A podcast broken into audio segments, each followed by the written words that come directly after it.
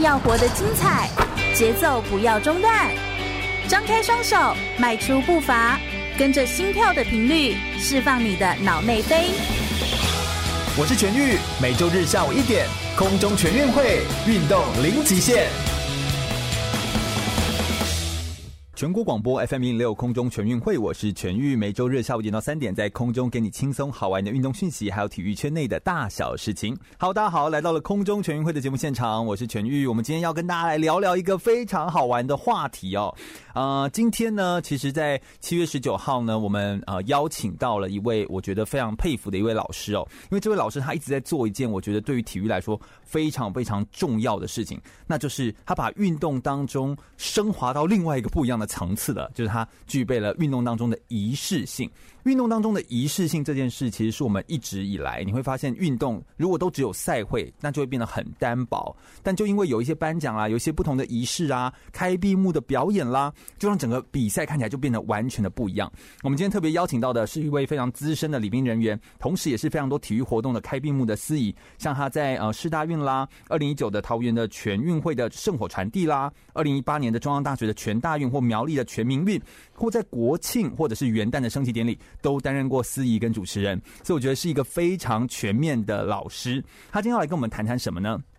如果今天把运动当中的仪式都拿掉的话，奥运的魅力或体育赛会的魅力到底还存在吗？我们要从运动当中的仪式让大家来了解一下，到底运动跟仪式之间有什么样独特的关系哦。我们先热烈掌声欢迎李宗林老师，耶！Hello，全国广播的所有的空中朋友，还有我们的运动主持人全玉，大家空中朋友大家好，我是李全新，是呃李老师，就是我每次都很习惯叫老师钟林老师，但就是 其实是对多年前的原对多年前的原名就是全新老师，对对对对。嗯、那老师其实是非常的呃资深的礼宾的人员哦，可不可以跟我们讲一下你自己关于运动，而且跟这个礼宾还有跟这个典礼仪式有关的一些背景？OK，呃，我多年之前呢就已经有主持过有关于全国三大运动赛事的相关仪节部分，像是开幕典礼。我记得在上一个世纪吧，一九多少年有点忘记了。那时候全国大专运动会的举办，我主持了开闭幕，还有圣火之夜，哦、还有选手之夜。是是，是，那时候我已经。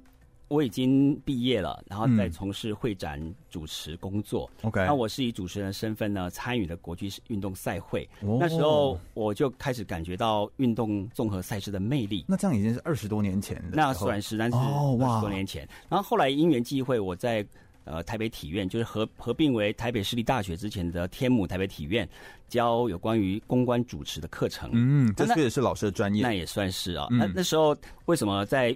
一一个体育学院里面会有公关主持，主要是他们设立的目的是要培养在运动赛事里面的播音主持工作。嗯啊，因为他们觉得说运动沟通啊非常重要，如果把运动的宗旨、意义、目的，还有最重要的精神传递出去，需要一个很好的。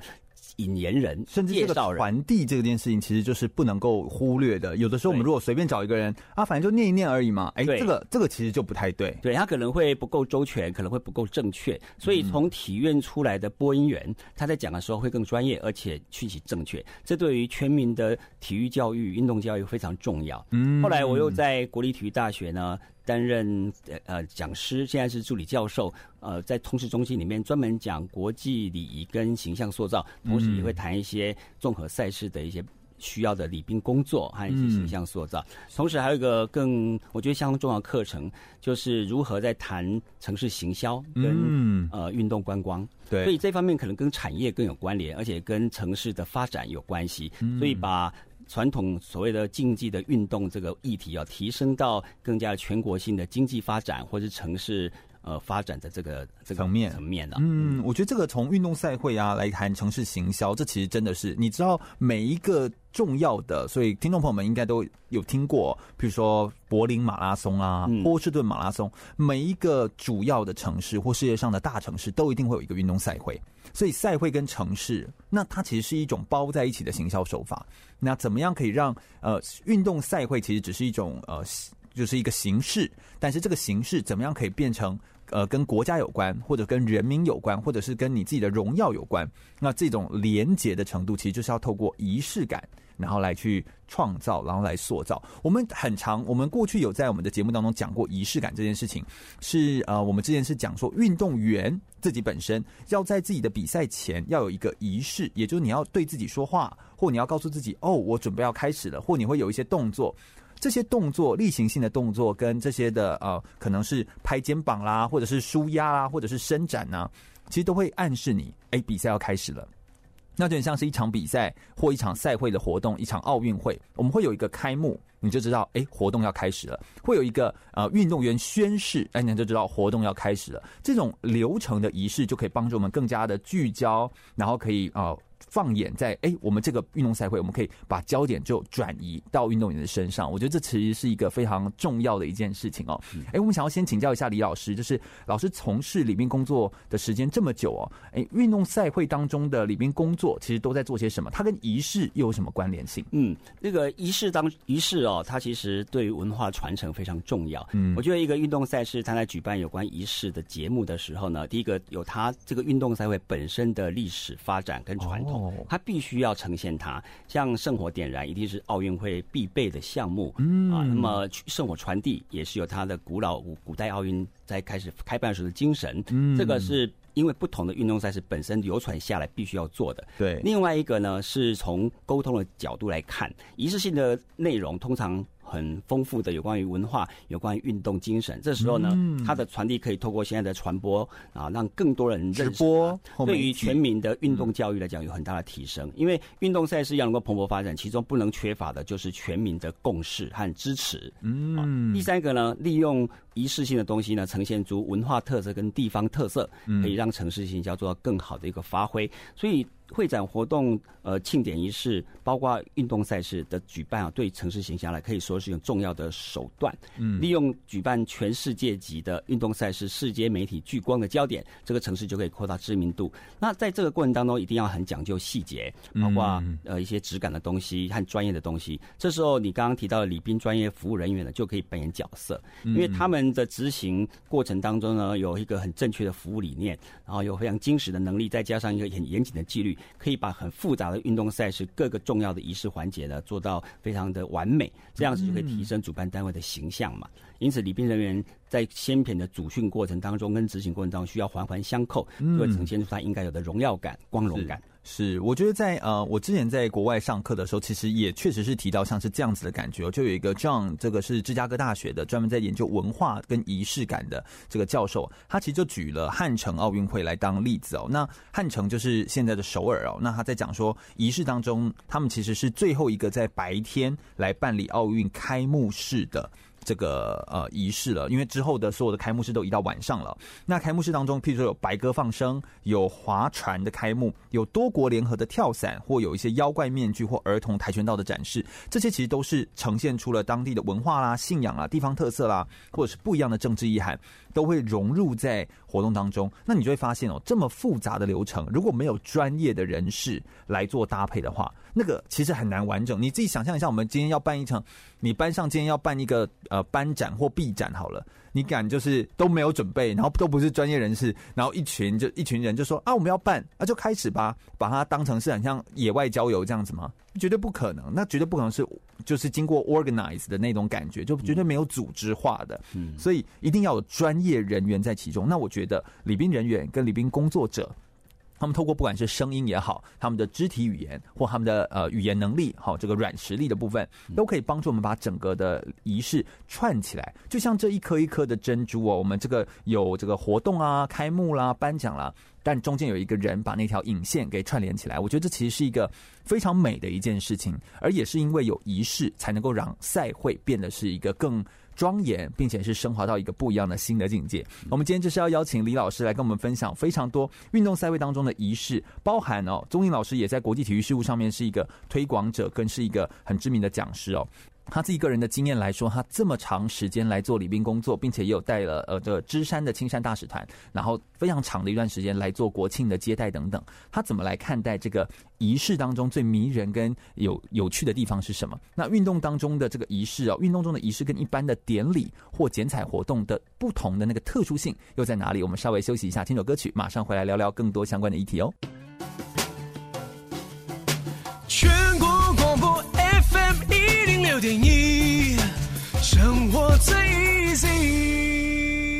我是奥运拳击手赖祖恩，您现在收听的是 FM 一零六全国广播全域主持的空中全运会。继续回到全国广播 FM 一零六空中全运会的节目现场，我是全玉。我们今天邀请到的是李老师李全新老师来到我们节目现场，跟大家分享非常多在礼宾人员或者是在运动当中的仪式跟相关的环节。欢迎李老师耶！哎，全玉主持人，各位空中朋友，大家好，我是李全新。是的，呃，老师今天可以跟我们来分享一下运动当中的仪式，它跟一般我们所脑海当中我们想到仪式就想到哎。那个剪彩啊，或者是那种花环啊，或像那个婚礼的仪式啊，哎，这个有什么不一样啊？我、well, 运动赛会的仪式哦，当然根据运动赛会的本质要去设定。刚刚我们讲到仪式的目的，包括运动赛本身的历史传承，然后包括你在进行运动精神的传递，还有彰显地方特色，没错，做城市行销，这是它的目的。那功能方面的话呢，就依据的这个目的来做。比如说，它里面有一些呃。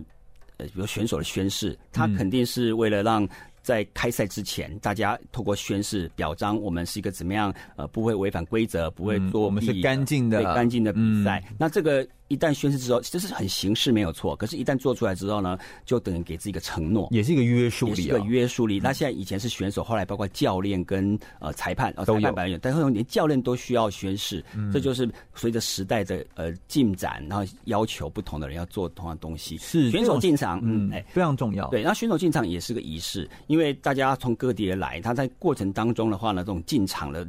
地方可以彰显出国家特色，因为、嗯、呃，我看过你的文章，你说其实，在仪式当中呢，有所谓个人的个人主体的彰显，对。国家主体彰显跟全人类主体彰显，对，所以他如果抓住这三个部分呢，他就在仪式当中必须要呈现出个人的地方在哪边，国家的主体在哪里，还有怎么样彰显全人类的这个呃主体。是，如果听众朋友们在仔细这样听的话，你就会发现说，哎，为什么一个运动员进场，他可以代表了个人，代表了国家，又代表了整个人类呢？你想象一下，我们是不是在跑步的跑者胸前可能会有一个国旗或自己国家的一个一个宣誓的徽章？首先，你可能在那个镜头在 take 你的时候呢，就会先 take 到你这个人啊，我们就会发现哦，他是 Bolt 哦，就是那个一百公尺第一名，总是拿下奥运金牌的那个 Bolt 闪电。好，那闪电波尔特他被拍到的时候，先拍到他的国家，还有他这个人。所以你看，这个国家跟他的人连起来，再就是诶，他的皮肤是黑黑的，你就会发现诶，那个人种。又被发现出来，然后这个人种其实就代表他的这个人，以及如果再拍到更 long 景更大一点的话，你就发现哎，整个场整场里面其实就是人类在比赛。对，那那个人类的这种感觉，说哦，我们会觉得原来人类可以突破极限。对，那这种感觉其实就是一个一层又一层的升华，透过镜头也好，透过仪式的环节也好，透过唱名一个一个唱名每个运动员的名字，这其实就是一种仪式的环节。对，我们当然可以都不唱名，就说来跑，那这样子就会觉得啊，在干嘛这样？对，就缺少了那个被独特彰显的感觉。对呀、啊，我们不会飞花了那个机票钱，譬如你飞去东京奥运，飞去里约巴西里约，像我飞去里约奥运的时候，我不会花个比如五万块的机票钱来回，只去看一堆人绕圈圈，然后都没有任何仪式环节，然后就。就回来，应该不会有人那么闲嘛，对不对？对，不会，不会，就是因为有仪式，我们才会有魅力。对，所以你刚刚问到说，呃，会长会场这种运动竞赛的仪式跟一般会长活动仪式有不同。第一个是它的本身的活动举办的根源和目的尤其不一样，它有一些那个运动精神。对，那会会长活动它的类别非常非常多，种类繁多，品相复杂。嗯，像有些会议类的，它也算是会长活动嘛，它里面有仪仪式，在有一些商品介绍。对，那它需要彰显的时候，可能透过呃呃剪彩，剪彩也是一个彰显性的仪式，表示说我们。呃，break，OK，OK，、okay, okay, cutting 之后正式展开。可是也有些仪式是希望大家手牵手、心连心的，哦、就用桥接的方式，对，用呃或摸一颗球，或摸一个光球，three two one，let's start。它里面的东西呢，就会后面呈现这种各种特效，对，或 LED 啊，各种灯光啊。那那种东西也是为了呈呈现出一个强烈的印象给观看的人，或透过传播做第二次的告知，说这个仪式、这个活动主要是要做些什么事情，可以被宣传出去，要被宣传。所以我觉得运动当中的仪式跟一般的典礼仪式，真的在核心上面，不管说是它它的历史根源上不同，呈现出来的这个形式上面，其实也是各有不同。对老师来说，你觉得呃担任礼宾啊，还有担任这种呃处理这个仪式环节的专业工作者，甚至现在又传承教育给更多的芝山的青山大使团，或者是更多的这个国庆的礼宾接待的人员，让他们有更多专业的这个知识跟能力。呃，您自己觉得从事这个工作最迷人？跟最有趣的地方在哪里？我呃，会展活动庆典仪式啊，这个本身就是很呃公关性的的一个活动，嗯嗯，它有它的目的。那么运动赛事呢，因为它有。有视觉焦点，那里面有很多的运动明星，也有国家代表团，所以今天在举办的单位哦，他们一定很重视细节讲究，嗯嗯，尤其今天他如果在开幕这种仪式当中呢，邀请那么高的位阶的官员，然后如果有人名字没被念到，对不对？对，这东西其实呈现一种呃，就是失礼不礼貌。啊、那在引导的过程当中呢，站令的定位、合影的照照片的位置哦，还有应该呈现的一些。奥运的礼仪啊！我之前上老师的课的时候，讲到一个东西，我觉得就我到现在都印象深刻。什么叫让人不让骑？对不对？在在做签订合约的，就是这些好小的细节，但你都你都要注意到，对不对？对对对，这些各种仪式，对。所以，就是说，它的国际性特别强，尤其国际综合运动赛事，国际性特别强。有关于国家的象征物品，旗帜、呃，会旗、会歌，或者它的这个呃。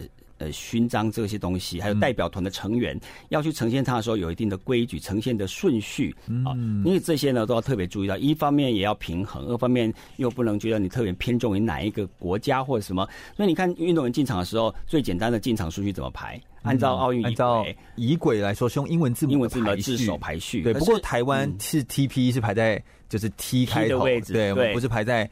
就是 C 的开头，对，对那而且还还要根据是哪一个奥会模式，主主办国的地主国语言。如果像嗯嗯呃俄罗斯在索契冬季奥运，它按照俄罗斯的呃语言去排序。二零零八年的北京奥运是按照中文简体字的笔画顺序来排列。嗯、但是不管是怎么样的地主国，他们呢第一个进场一定是 Greece，因为它是古代奥运跟现代奥运的发源地。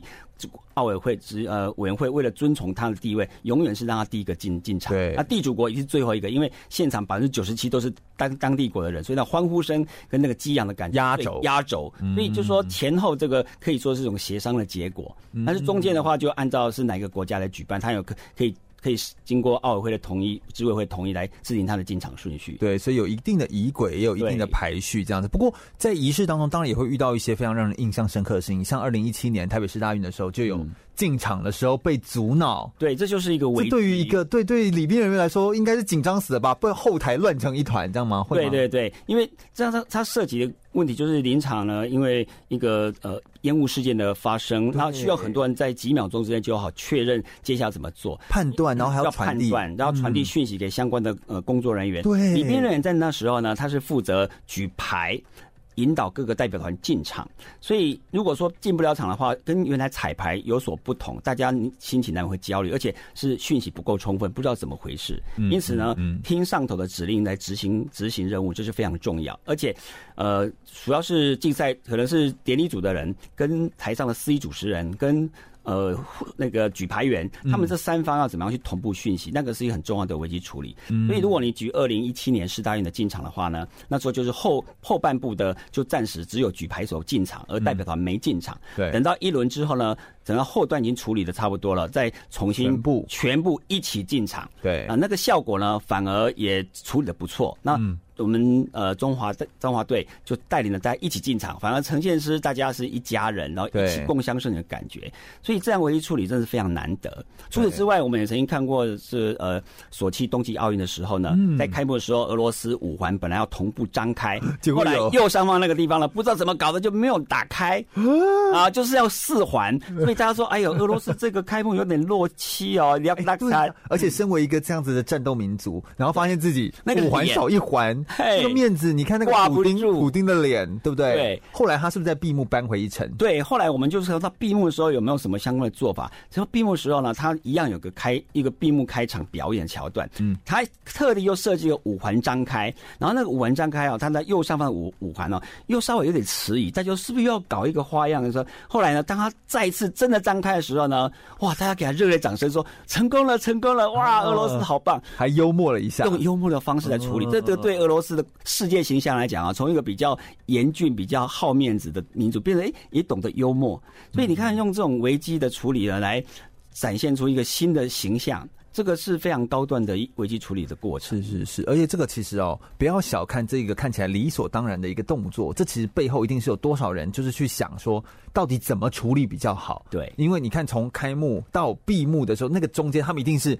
对于这个闭幕的，一定会有再重新彩排或者是重新规划。对，那二零一七年的过程当中呢，因为开幕的一个瑕疵啊，曾经让人家觉得啊，在台北这一场好像又有点拉拉惨。嗯，可是后来我们人会不会就是大家不不喜欢之类的？但是后来我们用志工的这种。这种非常高度专业敬业的服务，然后让各国选手感受到我们这种热台湾人民的热忱，这个美德好客，然后呢很投入工作，大家笑脸迎人，所以把开幕的那个小小瑕疵的反而也就淡化了，反而特别中我们在服务过人的服务的当当中，可以去取代了之前的一些瑕疵，嗯，然后在闭幕的时候又怎么用闭幕的活动去弥补那个部分，对，所以就是说危机就是转机啊，这点在这两次大会当中我看出来，即便是世界级的大活动。冷静的处理，然后应变措施，化危机为转机，把它扭转形象，其实也是一个主办单位非常重要的一个经验。是能够把危机变成转机，其实都是需要有专业人士在背后来撑住。而这其实就是运动当中仪式要告诉我们的很重要的一些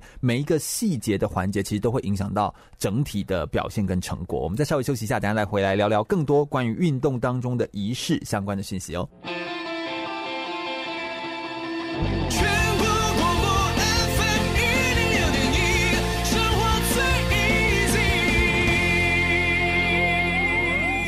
我是四大运举重金牌洪万婷，您现在收听的是 FM 一零六全国广播全域主持的空中全运会。继续回到全国广播 FM 一零六空中全运会的节目现场，我是全域。我们今天邀请到的是李全新老师来到我们节目现场，跟大家分享非常多运动中的仪式。欢迎李老师耶！哎，主持人还有空中朋友，大家好，我是全新。是的，老师可以不可以跟我们来分享一下？我们刚刚谈了说运动当中，它除了啊，它跟仪式之间的搭配，一个体育的活动，它一定是构成的要素。奥林匹克运动会的构成要素，它就是有仪式，就是我们说的 ritual 跟竞赛 games 两个搭配在一起。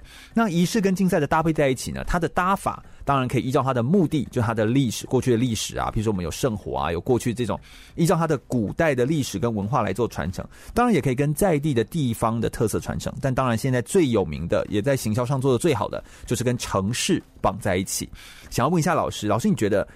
一个运动赛会对城市来说会有哪些好处？嗯，请老师跟我们分享。现在啊，很多城市为了要做好城市行销，争取更大资源，还有世界知名度呢，都会透过会展活动的举办、庆典仪式的举办来达到它的目的。没错，而国际性的运动赛会绝对是重中之重。对，对，因为一个国一个城市，它如果能够举办综合性的运动赛，而且是国际性的话，它会吸引到大的非常多全全世界各国的选手、教练、领队，甚至媒体关注。对，然后媒因为这些。高非常超棒的选手来到来到台湾的某个城市的时候呢，嗯、那么媒体就会跟着来，所以它的曝光效应从公关角度上是非常强的。哪怕他先前投资一些基本建设，呃，花了钱，他需要先投资，然后。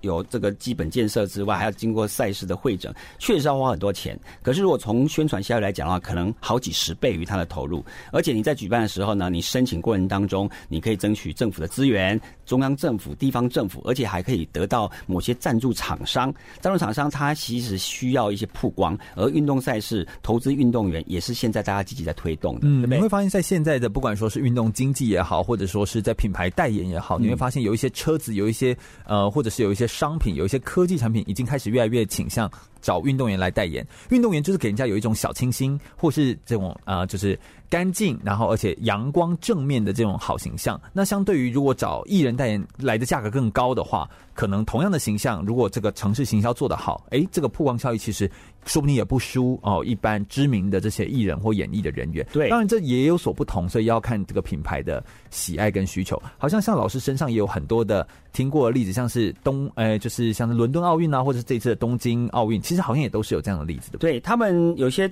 非常重要的呃奥运啊，或亚运或世大运，他们会利用举办这种活动了来做他们自己城市的一些改造。嗯，像二零一二年的伦敦奥运，他们呢把残破的东区哦。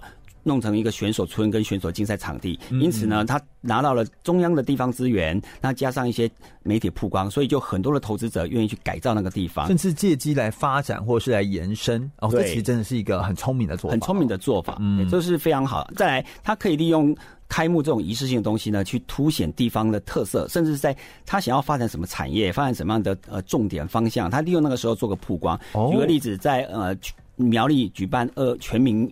全民运动会的时候呢，对，他在开幕式，他就希望能够凸显苗栗在发展无人机的这个领域，嗯，所以他在开幕的时候呢，就真的设立了无人机的机队在空中呢做分列式，而且他说邀请到总统莅临现场，这种看得很漂亮的话呢，总统就会留下印象说，哎呦，哎呦，这个无人机这个哎苗栗做的不错哦。哦，那在圣火引燃的时候呢，他用空中无人机跟地面上一直他们的圣心小火车做一个对接，然后。燃燃起那个圣火，所以也是宣告说，我们的小火车呢重新启动。做了一个非常漂亮的环景路线，希望大家多多注意。我们苗栗苗栗县现在正在推动火车观光，所以有圣心车站，然后有火车观光，有无人机就被这样子串联起来，串联起来了。哦，透过一个赛会的仪式哦，其实可以把很多你地方产业串联带动，甚至也刚好因为仪式嘛，因为有赛会嘛，有活动嘛，有人潮嘛，那长官们也会莅临，或者是有更多媒体曝光，对，趁此机会，然后赶快让自己的这个名声打响。哎，我觉得这也是一个你像聪明的，对，像二零二零年的奥运。如果夏季奥运正在东京举办的话，他们早就宣示了，在二零二零年东京奥运时候呢，正式的推出四 K 跟五 G，嗯，高画质的高画质的的这个画面跟高速度的传输，四 K 五 G 加起来。那个整个画面会提升，其实正是展现出日本在五 G 时代的一个强项，是成为世界领头羊。是可惜因为延后疫情的关系，延后到二零二一年。不过我相信他的这件事情还是仍然会投入非常的多啦，就是因为。他要展现出他的这个实力之外，他也是要哦，甚至他有一些接待，我听说哦，他在选手村啦，或在一些接待中心都用机器人，简单的服务都用机器人来做处理，然后甚至这个机器人还可以跟你打招呼问好，甚至可以简单的输入资料跟他做说话，甚至还会避免掉语言上面的障碍。你用什么语言跟他对话，他都可以翻译给你听。对，所以就是说，在这个时代呢，城市去举办综合运动赛事啊，除了过去我们所说文化特色跟地方特色之外呢，对于他想要未来去发展的产业，也是一个最最好的宣示性的场域，嗯，所以它是可以把这个产业，然后来活络，然后呢，并且还可以聚焦它到底想要做哪些事情。我觉得这真的是仪式带给一个运动赛会一个非常美好的一件事情。这样子哦，那每一场仪仪式当中，其实如果你要能够做到既既有活动，譬如说开闭幕，不但是考验专业人士要怎么展现各国特色，但又不失礼仪，或许这种。盛大又可以连接国际的这种呃国际的关系，这其实就是应该是说每一个国家都应该，每一个城市都应该要懂得怎么样去迎接赛会，然后来办理一场赛事活动，这就是赛事活动对于城市当中的一个帮助。但会不会也有一些赛事活动，如果像像这次东京奥运没有办好，哎，其实这个也亏大，对不对？就因为刚好延后，对，其实这个成本啦或什么来说，其实也是也是会有一些亏损的，会啊。所以这其实本身它的。它的拿捏来说，其实也是一件不容易的事情，需要很多的专业人力，然后进驻在其中，并且持续的延伸来做应用。老师自己个人在呃做那么多的仪式啦，或者是主持啊，或者是礼宾接待的这个工作，有没有遇到一些呃特别印象深刻的经验，或者是一些在临场当中还有遇到一些呃什么哪些印象深刻的例子？呃，有些有些案例是挺感动的，有些案例是因为危机处理。刚刚危机处理部分之前有讲过嘛，嗯，那感动的部分呢，就是当我们看到选手争金夺银的选手啊，在。最后，呃，拿到了金银铜三奖的时候，我们在颁奖典礼总是要帮他们彰显他们的荣耀。嗯，所以我一深深感受叫做说，呃，那么辛苦的选手，他代表了个人，代表国家，也代表全人类的整个进展。我们一定要非常重视颁奖典礼这个仪式。是是。所以你看，竞赛组在颁奖的时候已经功成身退了。但是怎么样呈现最后的部分呢？就是靠典礼组、播音组跟音控组，嗯，因为这时候是最后的环节，但是要怎么样让选手呃得到荣耀，让国家得到荣耀？因此在这个时候，我们就特别会设计选择非常称势的音乐，然后礼宾人员非常有一个章法的带进场，然后。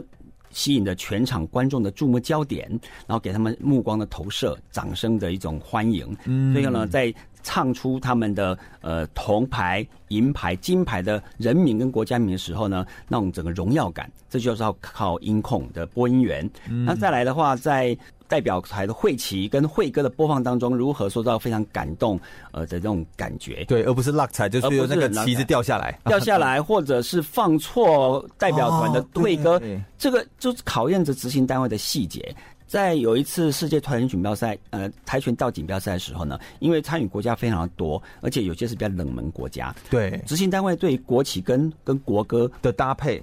不太容对搭配有错误，没有听过，所以播出来之后，才你就发现，哎，这不是我们的国歌呀。嗯、因此呢，就会觉得不不是很尊重。你想想看，如果今天我得了金牌的国家，结果播出的话，他一定觉得，哎，怎么这个样？这个执行单位很烂。但是他会想要要求，可不可以重播？可不可以重播？对，重来。对对。那哎，为什么前面没有播，呃后面开始播？前面没有播，就是啊，后面播，那我们也要播。所以其实它的整齐的提前规划本来就很重要。所以其实举办运动赛事哦，在仪式这一部分，虽然它不是运动竞赛的本身，可是它对于整个的质感的提升却有很大作用。要做，一定要做好。它绝对是专业的准备工作跟执行。是的，仪式里面大概有一百个细节，那每一个细节其实你要方方面面都顾到，它真的就是需要专业。我觉得专业人士来处理这样的事情，才能够让一个仪式至少你会让每一个来参与的人是宾至如归，我觉得这真的是一个非常重要的核心的概念。这样子，能够把仪式给顾到位，让仪式跟比赛跟竞赛互相的加成，来升华整个体育的运动赛会。这其实是运动赛会当中不可或缺的重要环节哦。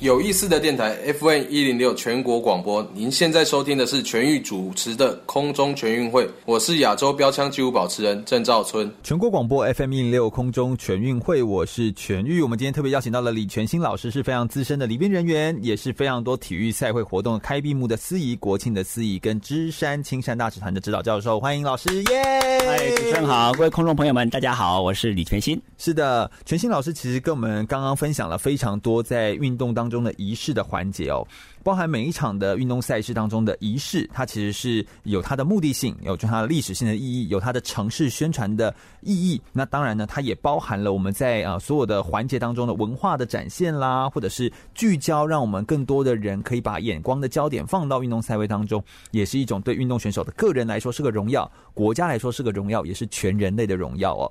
这个不同的层次跟环节都仰赖着专业的礼宾人员的分工，然后来把这个工作给做好。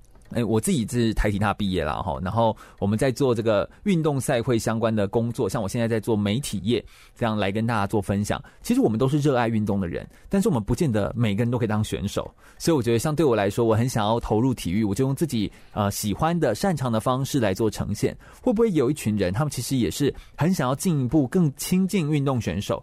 那他们或许也可以朝礼宾跟接待人员的这个角度跟这个角色来完成我们所谓的仪式，再加上运动赛会嘛，来完成仪式这件事情，让他们可以进一步贴近运动选手。那如果这样来说的话，关于仪式当中很重要的礼宾接待人员，老师您个人的经验在教学上面，你觉得身为一个优秀的呃礼宾人员，要培养或训练成为这样的人，需要有哪些好的特质跟专业能力？嗯，哎，你说到这个是我常年工作的领域之一啊。嗯嗯嗯，因为礼宾人员的训练哦，是大概从我在之前在政府单位工作的时候呢，就会关注到这一块。因为很多会长活动庆典仪式需要有比较特别的人，当然志工是很广泛的称法。嗯，可是在志工当中呢，有一些人他必须负责舞台上。或者是 VIP 或者特别一些仪节方面的处理工作，他们就要被特别训练提升出来，作为我们的专职的专业的礼宾人员。嗯，那么在运动赛事当中呢，也有这样的区分。你看，我们招募一千一万三千多位志工，但是只有少数人呢能够担任礼宾接待人员。嗯，那么他们的服装不一样，他们过去组织训练的内容啊会有不一样。嗯，那我们虽然不是运动选手。可是呢，我们是在架构整个运动的场域，让运动学者可以可以在当中呢做很好的发挥，得到光荣，得到光荣。所以仪式性的展现也是一种一种，刚刚说它的功能很多，那就跟竞赛呢它有关系，它可以提升运动员参与的兴致，然后提升全民对运动赛会的关注。没错，只要运动员得到观众的掌声跟关注，他们的整个激发出来动力跟这个动机其实就会更强。所以我觉得它是用环环相扣，而且相辅相成。对，嗯。那至于至于说在执行呃一些呃仪式以及内容以及周边的东西的话，礼宾人员在东当中扮扮演一个角色，没错。嗯。呃，我我举我们在颁奖典礼当中，刚刚讲到典礼组的时候，他必须要去迎接。颁奖贵宾、得奖选手，还要呈递出各种吉祥物或奖牌，在这方面也要做到一丝不苟。嗯，他需要经过什么样的训练？或者有人问说，我要怎么样才能够成为那样的礼宾人员，然后近距离跟这些金牌选手哇接触，对不对？嗯，哎，这个就是经要学组织跟训练。首先挑选过程当中呢，我们要确定一个礼宾人员他的形象到底是什么。嗯，从个人角度出来的话，他必须要很正确的理念嘛。嗯，一个呢，他担任这种工作，其实也是一种志工性质，他要觉得参与这个工作是一种光荣，而不是一种虚荣。啊，他觉得说，我他今天做这个事情呢，是为他为这个团队，为这个国家啊。那么，因为国家跟城市做做一个很好的标的行销，所以他是受人之委托而做他的分内的事情，所以他一定要与有荣焉。对，会有荣，就是光荣感啊。那再来的话呢，他需要很精实的能力。嗯，这能力就是他是什么岗位，需要具备什么样的能力。比如说他。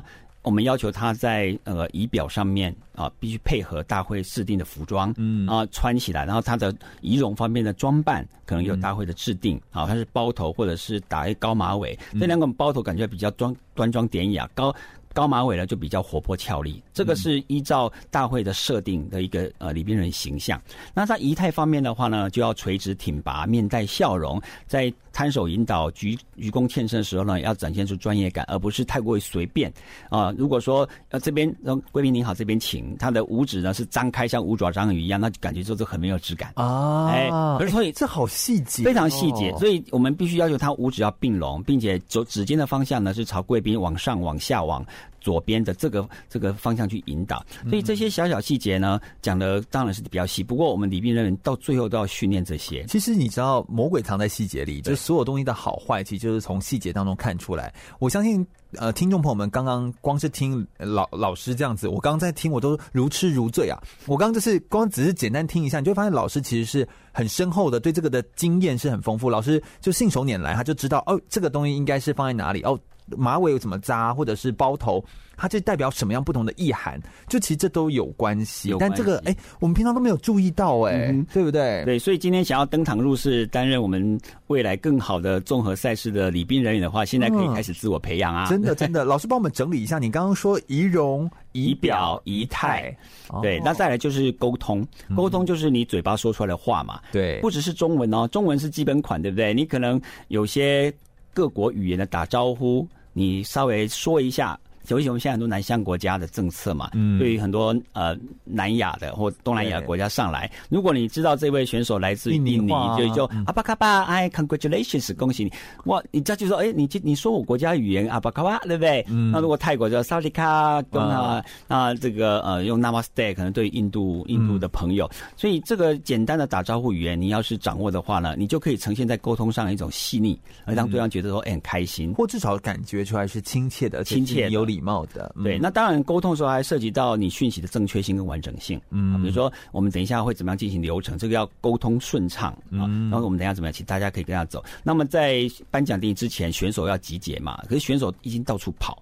对，拿到今天这跟谁照相照相，可是快到颁奖啦，所以要人帮 Q 回来到一个队伍里面去。对，颁奖贵宾有的是准时到还不错，好，要是晚到的话呢，临时换谁上去颁啊？然后这些这些也是要去做点路，对啊。那所以其实也不止选手要点路，然后礼宾人员也要确认这个颁奖人，对，颁奖颁奖人跟受奖人两边都要点路，都要数清楚，以免就是到时候少了一个人。对，然后呢，这些讯息呢还要丢到司仪组这边、播报组这边，因为等一下唱归。颁奖贵宾是谁？得奖的选手是谁？嗯，那你看最后的环环相扣，其实是需要专业性嘛？是是是是。所以把把每一个礼宾人的个体的形象先确认，仪容仪表仪态跟沟通先训练好之后呢，再来就是我们整个的颁奖典礼这个仪式当中，另外一个就是系统的分析，嗯，包括人员的配置、动线的规划跟任务的分工。人员配置说，那我们在这个颁奖典礼当中需要几个礼宾人员？对，啊，我们在四大运的经验呢，每一个单场要进行颁奖的时候需要十七位。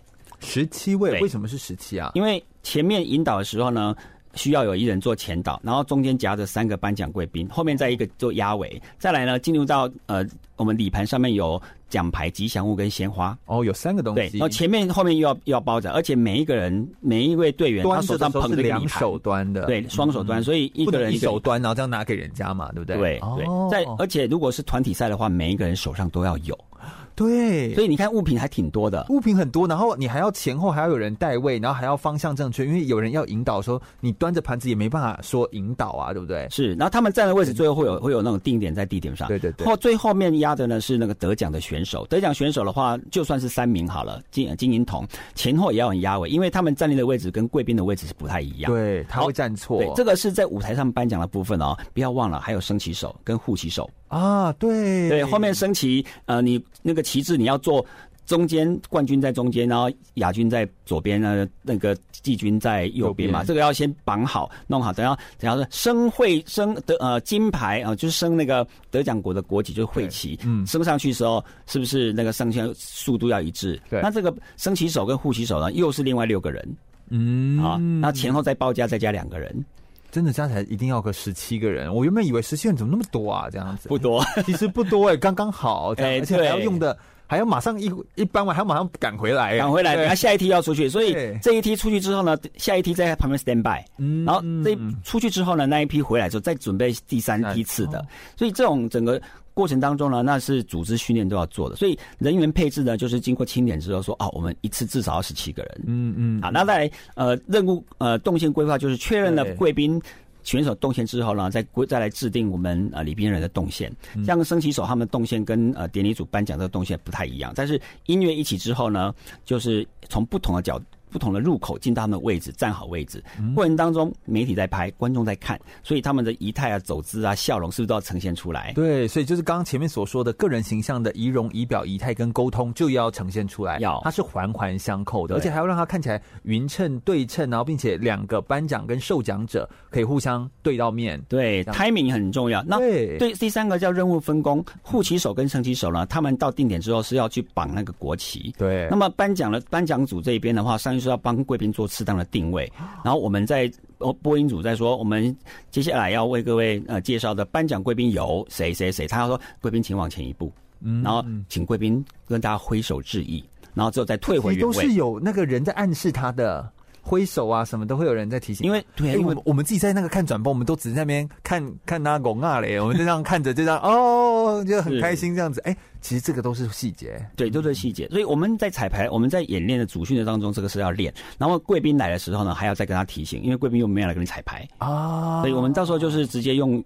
播音组的声音，再加上礼宾组的引导，把这个事情做得漂漂亮亮的。对对，因为少了一个什么东西，你看到画面中你看到，哎，怎么好像有点怪怪的？就是可能有些人站错位置，或是呃不知道怎么做，就会破坏整个的画面跟形象。其实老师现在讲起来哦，信手拈来，就完全都知道可以做什么事情，要做什么事情，不做。什么事情？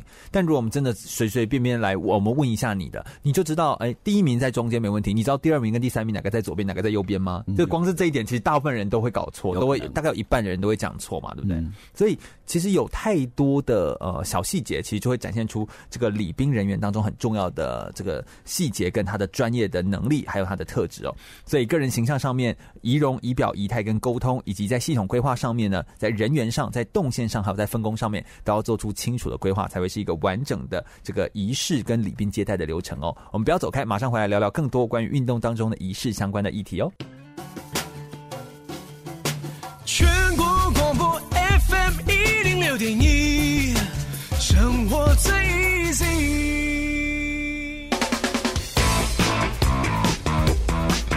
就爱风运动。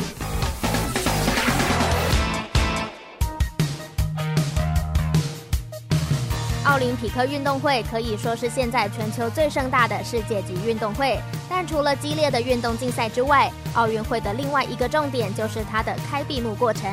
从主办国的艺术表演、参赛国的进场游行到点燃圣火，每届奥运会都有属于自己充满创意的开幕仪式，而这些仪式与表演也成为了广为期待并备受关注的热门话题。运动赛事的发展其实与人类社会的美学与带有信仰色彩的仪式密不可分。就从奥运会的发源地古希腊来举例，当时的体育活动就是为了要荣誉神旨，而可以说是现代奥运会精神象征的奥运圣火，也是从希腊神话中对于火的神圣价值演变而来。运动可以雕塑身体形象，又能够与审美观进行连结，可见运动其实是除了物质和身体外在等等层面之外，甚至还更带有着类似信仰的精神价值。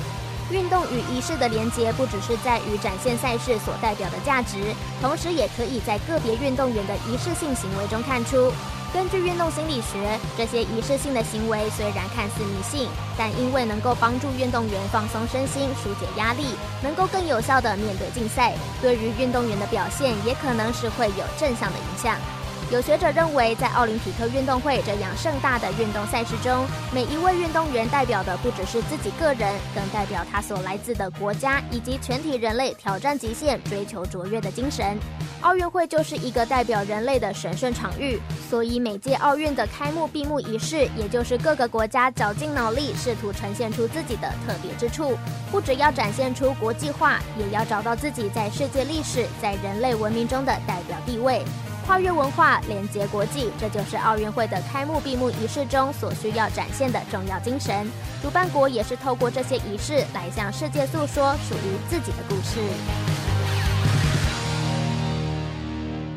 继续回到全国广播 FM 一零六空中全运会的节目现场，我是全玉。我们今天跟李老师呢，我们来到节目现场，要来聊聊非常多关于运动当中的仪式相关的话题哦。欢迎李全新老师，耶主持人、观众朋友们，大家好，我是全新。是的，老师跟我们讲非常多运动当中仪式的话题哦。哎，有没有遇到一些就是非常的夸张啊，或者是那个沟通用语错误的一些例子？然后当下，呃，现在回想起来可能很爆笑，但是当下其实非常让人捏一把冷汗的啊。嗯，在仪式当中的沟通啊，如果如果是正式的像开幕的话，那个文稿都是经过设计，而且是审查过的。真的，对，所以司仪啊，他就是按照章法，不能少，不能多。哦对，不要自己加词、加字填词，因为会影响甚大。而且长官已经审阅过，你干嘛去自己加词？对对，稳稳的做就对了。那因为文字部分已经确认了，唯一要呈现的呢，就是你现场的声音哦，稳定性的质感吗？对，因为声音声音的变化都是在个人的一个诠释当中嘛。你的音量大小、音阶高低、速度快慢跟适当停顿，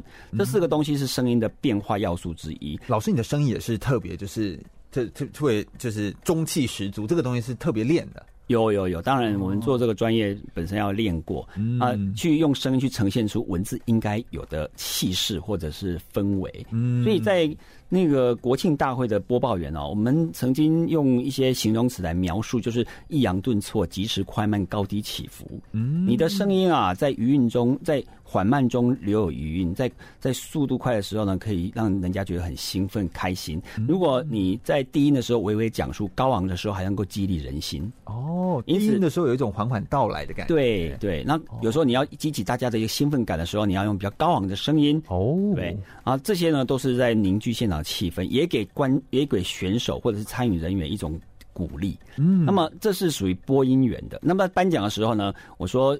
要呈现出选手争金夺银辛苦之后那样的光荣感，就必须有播音组、音控组跟典礼组。对，那么会讲到话的就是播音员跟典礼组。那么典礼组讲的是什么呢？因为他是近近距离跟贵宾和选手接触嘛，他的音量只要对方听得到，但是那个用字遣词确实要有点公关。对，假设今天的音音音量要讲的那个对象是个总统。哎，那这样的时候，就如果说请总统向前，请总统向前一步，就颁奖人位置。他怎么？我以前曾经听到过说，啊，请总统帮我在这边站一下。请总统来帮我站一下。对，是不是这种这种文法，就像一般跟朋友聊天，竟然拿到个公关重要场合这样说的，就哦。而且我有发现说，在礼宾的这个用词啊，其实也非常的重要。就比如说，你要说请回座，不能说请下台。对，对不对？这是不是有一些禁忌？禁忌，因为下台让任何的政府人员或任何的官员都会觉得很敏很敏感，因为它是双关语嘛。对对对，所以这些词有时候我们就说上台跟下台啊，请上台。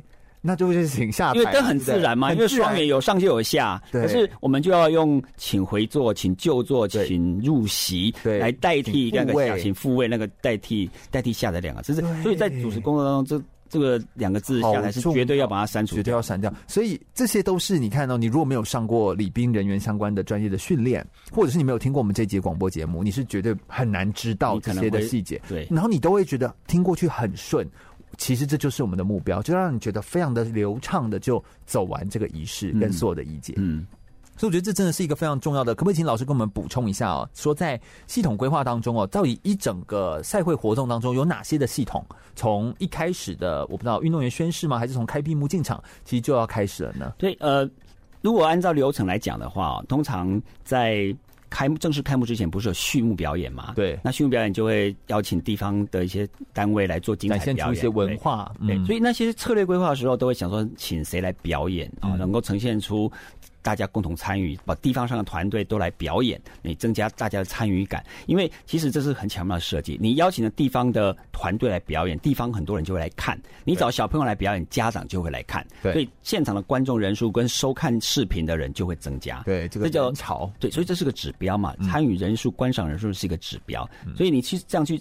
策略规划的时候说，那我当然找在在地的，嗯嗯，那再来的话呢，序幕表演之后，不就进入到呃迎宾嘛？迎宾的话，贵宾这时候礼宾人员就会参与了。哦，OK，他们在 VIP 先休息，按照时间到的时候，有人通知往前走去。进场的时候，播音员虽然说现在进场的是。嗯，哎，大家要给热烈掌声，同时摄影机拍到那个入口处，大家他挥手的样子就进入到眼帘了。而这个时候的播音人员还要趁着几个字，然后再再搭配一下。对对，一定要邀请大家给谁一个掌声。接下来进场的包括有买个某个某个城市的谁，如果是国际赛事的话呢，已经有一些其他国家的啊、呃、元首或者是重要代表出席。对，这时候的唱名代表了我们现场对他入场的一个尊重，嗯、那那感觉就会非常美好。所以其实很多。呃，国际的官员像呃国呃高雄曾经在二零零九年举办高雄世运，对，那么老师有去担任司仪主的主持。那么在台北同年举办听障奥运，后来还有亚在亚太听障奥运会，还有呃什么很多的国际重赛事呢，在。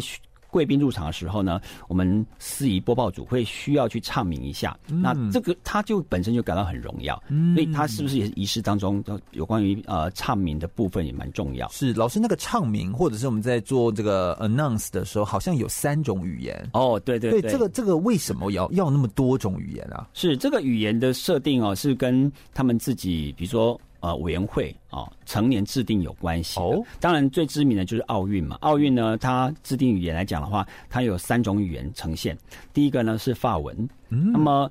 法文，你说为什么需要法文？现在国际语不是英文吗？因为在现代奥运开始举办的时候呢，在整个欧陆最强的国家其实是法国，所以你看很多的国际政治的一些签约的文件呢，都是以法文做，而不是英文做的。是，所以强势语言在那时候法文没错。而且皮尔斯古伯坦先生他也是法国人，对，他是法国的爵士，所以。法文好，那是一个语言。那在英文一定有。再来，英文现在是国际语言，所以第二种语文是英文。那如果如果主办城市本身就是英语系国家的话，其实它就两种语言就可以了。哦，像伦敦奥运，它就是先法文后英文，这是奥国际奥委会自己的 protocol 里面所制定的。嗯。但是如果今天主办国是非英语系国家，譬如说希腊，希腊。啊，他就会用希腊文做第三种地主国语言。哦，那么俄罗斯在索契冬季奥运的时候，它的最后的语言是俄文。二零二零零八年的北京奥运最后这个语文是中文。哦，所以这个.这个就是遵照他的 protocol 来执执行的。但是如果非属于奥运家族，可能他有自己的做，他说对对对，我不需要法文了。对对，FIFA 啊或不一样的运动体系啊。嗯，哎，那我有问题，那在播音的时候，如果不同语言，那就要三个人吗？还是他是会有可能两个人，我我不太知道这个的搭配呢，他有有没有什么巧妙的安排？有，呃，当然一一个人一种语言呢也是可以的哦。那但是现在很多的播音员或司仪，他中英都很都可，都可以，因此呢，他就按照他的量。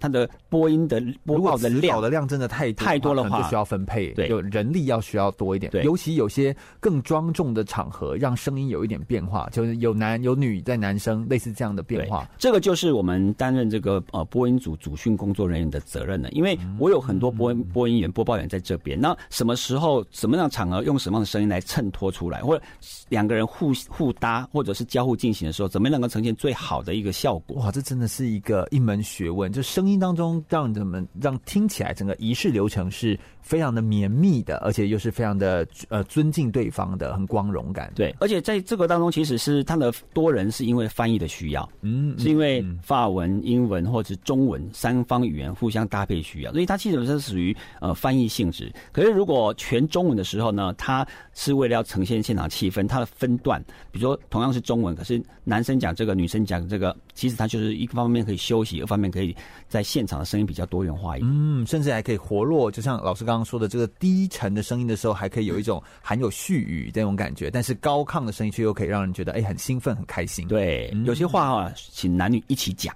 尤其最后一句。哦，对对对对，那更有一种把气势往拉拉往上拉的感觉。所以这其实就是光是讲到我们才讲到这个 announce 就进场这样子的时候，它就是一个很重要的系统规划当中其中一个一个需要规划的一个环节。有，那当然在呃等到大家都进场完毕之后，应该就会是有比如升旗或者是会旗。对，会旗啊、呃，有这个会旗进场，通常是。呃，像奥运的话，还会有主办国的国旗进场嘛？对对。那那个时候也是彰显国家主权最重要的时刻。是。那么就看主办单位怎么去设计那个进场，然后再来会旗，最后表演啊，表演就是这个正式表演是连。超级贵宾都会看到的表演，一定有强烈的文化特色跟地方特色。没错，因为贵宾已经到了，不给他看，什么时候看？对，所以那那一场表演，那个表演可能从一个小时到一个半小时都有可能。嗯，是一个关键性的表演，关键性的表演啊！那时候的礼宾接待，其实可能送茶、送水、送望远镜，送茶、送水、送望远镜。哎，望远镜啊，要看嘛，近距离看，真的哎，所以这不一样哦。那再说那个灯光的设计也很重要，因为你。引导视觉动线，对，那么大的一个会场，什么时候什么地方叫 VIP 区？VIP 不是坐第一排嘞，嗯，第一排什么都看不到，是视野最视野最好，但是必须用灯光去照射出那个 VIP 区，说哦，原来那个叫 VIP 区。啊，对，然后他们座位安排可能一般的观众席不太一样，对啊，对，所以那是特殊安排过，有茶有水有冷气，冷气对，哎，都是有特别安排，然后然后这个。呃，正式表演之后呢，就会进入到比较属于啊啊亚奥运它自己的环节部分，比如说会旗进场，嗯啊呃，对不起，应该是运动员进场对环场，然后那个地方的播音员的责任非常重要，非常重大，嗯，对。那这个时候呢，其实每个代表团进来，他有举牌手，有有举旗手，后面的代表团挥手照相，这个地方就是活络，介绍每一个国家服装特色啦，哈，这个就会呈现就是。所谓的国家主体，这时候就是出现。嗯，那这时候的礼宾工作呢，就是在举牌手这个举牌手的部分。嗯，举旗手通常都是运动员派一个代表出来，啊，非常雄赳的旗手，旗手啊。那绕完场之后呢，绕完场中间当然有一些特殊的桥段，那看他怎么去塑造那个行动艺术。据说有一些娃娃啊、吉祥物啊会在里面跳舞啊，对，跳舞啊，音乐的配合都很活泼。嗯嗯嗯。那么。运动员进场之后呢，就会是会旗进场哦。这时候那个仪式感强烈又来了。嗯，这时候你看精心挑选的护旗手，嗯，就仪容仪表仪态要必须非常好的人。哎、对，那么他应该是属于运动员代表，是是，他们主办国历届优秀的运动员，嗯，而且要唱明他们的过去的得奖记录啊，怎么贡献？这在年纪再大也没问题，因为这个就是选择具有标杆性的，然后各个运动项目，那他们也要彩排啊，经过。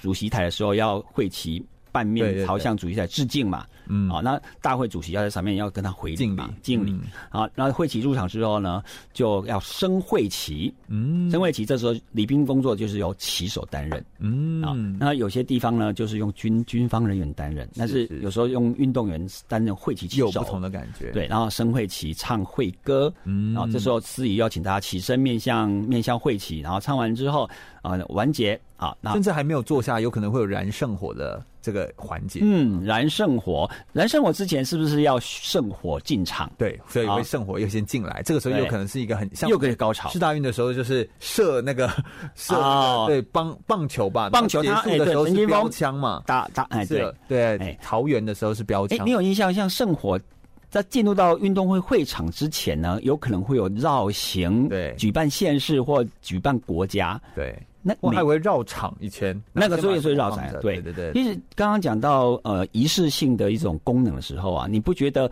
它经过不同的县市或不同的国家的时候，对当地也是一种行销？它利用圣火经过我的境内做各种的行销宣传包装，嗯、然后把厂商啊、把人物全部集结在一起，又是一个高潮。是，所以大家发现了吧？运动当中的仪式环节其实是。比起你只有赛事的本身来说，它其实是。层次丰富，而且内容内容你会觉得非常的丰满，颜色鲜艳、饱和、很亮丽的那种感觉。对对对，这其实还是要仪式。哎，所以运动当中其实就是用这么多的仪式。圣火绕场回归到古代奥运，那时候是什么意义？对，圣火绕场当时古代的奥运的意义，它其实是要传递给各城邦，让他去了解说，哎，这个圣火，我们现在要比赛喽，让各个城邦知道说，我们有赛事已经要举办，对，已经要开始了。那延伸到现在的意义，就是我们当然现在直播就可以知道我们开始了嘛。但是这个延伸出去，就会告诉各个城市，哎，你可以准备好，并且你把你最优秀运动员出来传递圣火，也代表我们全部的人共襄盛举。对，所以我觉得这个感觉已经不太一样。不过这全部都包含在仪式的环节之中。对，运动传播，嗯，所以这就是我们在运动当中有非常多的仪式的环节。我们等下最后一节节目内容再来跟大家分享更多运动当中仪式相关的讯息哦。马上再回来。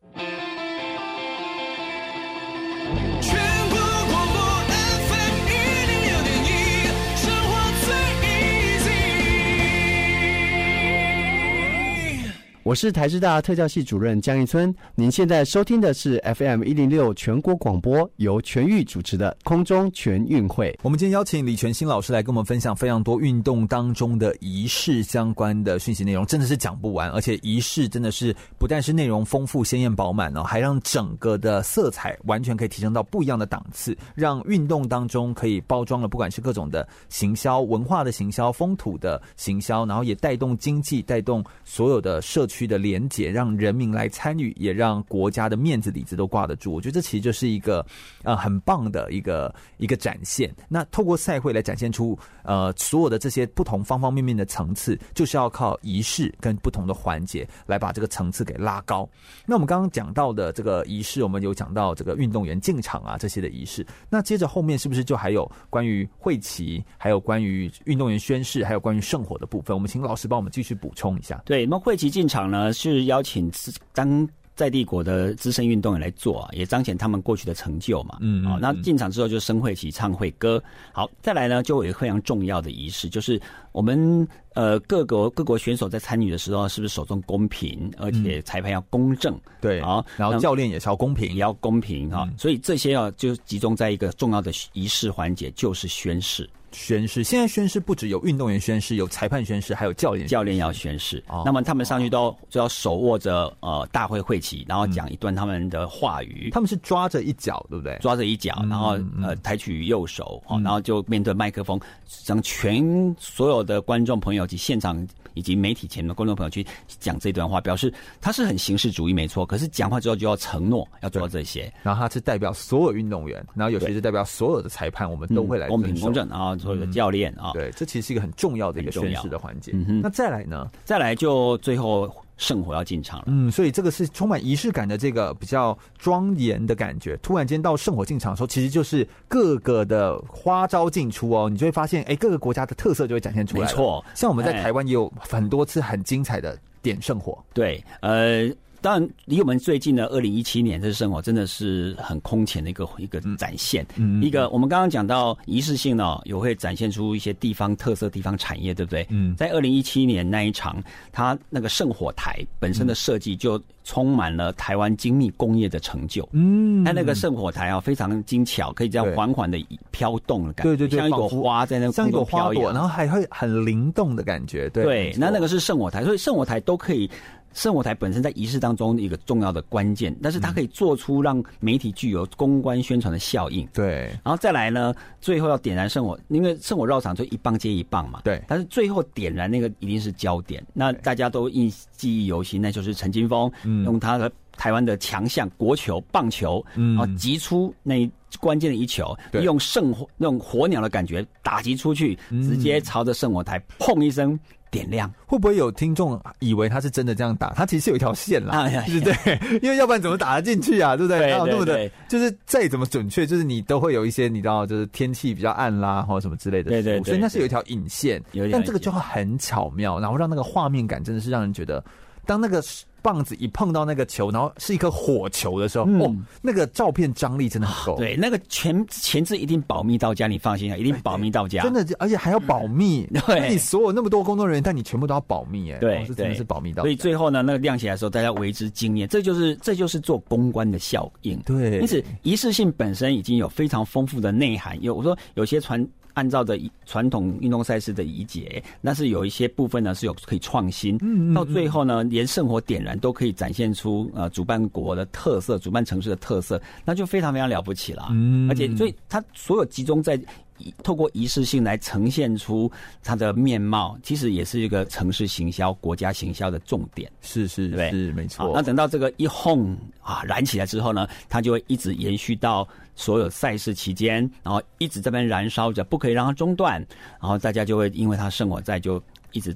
一直努力的去拼搏，嗯到最后闭幕的时候呢，他有个习圣火，嗯，然后大家也就彰显了整个活动圆满成功。对，所以这其实在前后呼应，而且是环环相扣。嗯，圣火点燃在当然二零一七年是印象深刻，二零一七年拿下很好成绩的郑兆春标枪选手，在他的家乡桃园，所以在桃园后来在二零一九年办全运会的时候，就是由他来丢标枪来点圣火，其实概念是一样，但就是哎、欸，都是投掷一个东西。然后就把圣火给引燃。我觉得这其实这个过程都非常的有意思，就是有很多的桥段跟安排。对，那就是每一次留下感动的地方。也许你之前问的问题，感动人就是看到这些 surprise，嗯，各个不同主办国家的创意。嗯，啊，零八年在北京的时候，你看不到圣火台，之后它才起来，然后利用一个环场 LED 效果，然后在空中漫步那个李宁，对，空中漫步。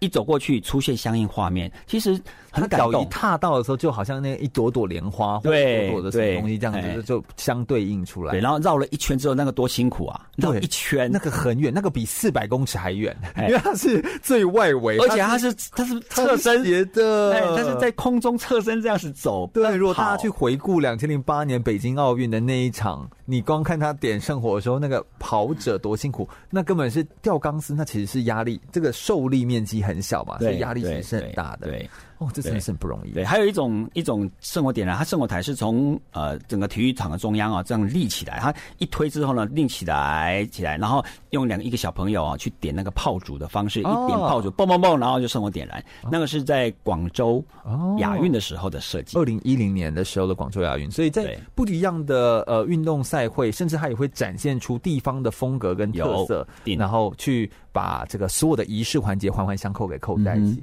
圣火点燃之后，应该的开幕仪式其实就结束了。对，就结束了。那当然，我们最后我们只知道开幕嘛，就会有闭幕是最后，但中间我们所谓的仪式环节，就是我们刚刚所说礼宾人员他们很需要来做服务的，像是所有的各个场馆的颁奖，对，单项单项赛事的颁奖，都是各个场馆自己办理。对，然后而且这中间还有很多的，譬如新闻中心，它要布达很多的资料啊，然后来让所有人可以知道所有的消息，所以每一个中心其实都要有很多的人员。很多的人力来做，所以一场赛会的完成，它真的是嗯非常不简单。那也有我们刚刚所说的，在比赛比赛的每一个当下，是不是都会有选手站位之后，选手唱名，唱名选手，这其实也是一个仪式。你想象一下，如果今天都没有唱名，就来各就各位，然后就也不知道他谁是谁，然后就直接跑，跑完之后啊，来你谁第一谁第二，然后就换下一轮，这就会让人家觉得，哎呀。我都来到奥运这个等级的殿堂了，嗯，可不可以让我的名字有机会被电视画面留住一下？对，对，嗯，所以这都是仪式的环节。所以现在很多的呃比较中小型的运动赛事啊，他也会学习。这个啊，亚奥运的仪轨，然后把它做的比较有点样子，哎、嗯，所以其实 通过学习最高等级的运动赛事，大家都在不断的精进当中。是，我觉得这样子的提升跟这样的延伸性，我觉得是非常好的一件事情哦。透过一场奥运活动或一场赛会哦，从一个运动选手身上延伸出来的意义，其实不仅仅是代表他自己，也代表着整个国家，更代表着全体的人类哦。所以从那个 individual 的 identity，就是指他运动员个人本身为他自己来争取最高荣誉。他的技术啊，他的卓越的表现的荣誉啊，来做争取，到可能是 national 的 identity，就是在运动员身上其实也有着国家的识别，代表着国家甚至各国形象连结的荣誉。到最后最高的就是 human 的 identity，就代表着同场竞技、公平竞争，代表全人类，无论是性别，无论是肤色，可以连接到全世界。所以这种把 ritual 就是这个仪式加上 games 竞赛合在一起。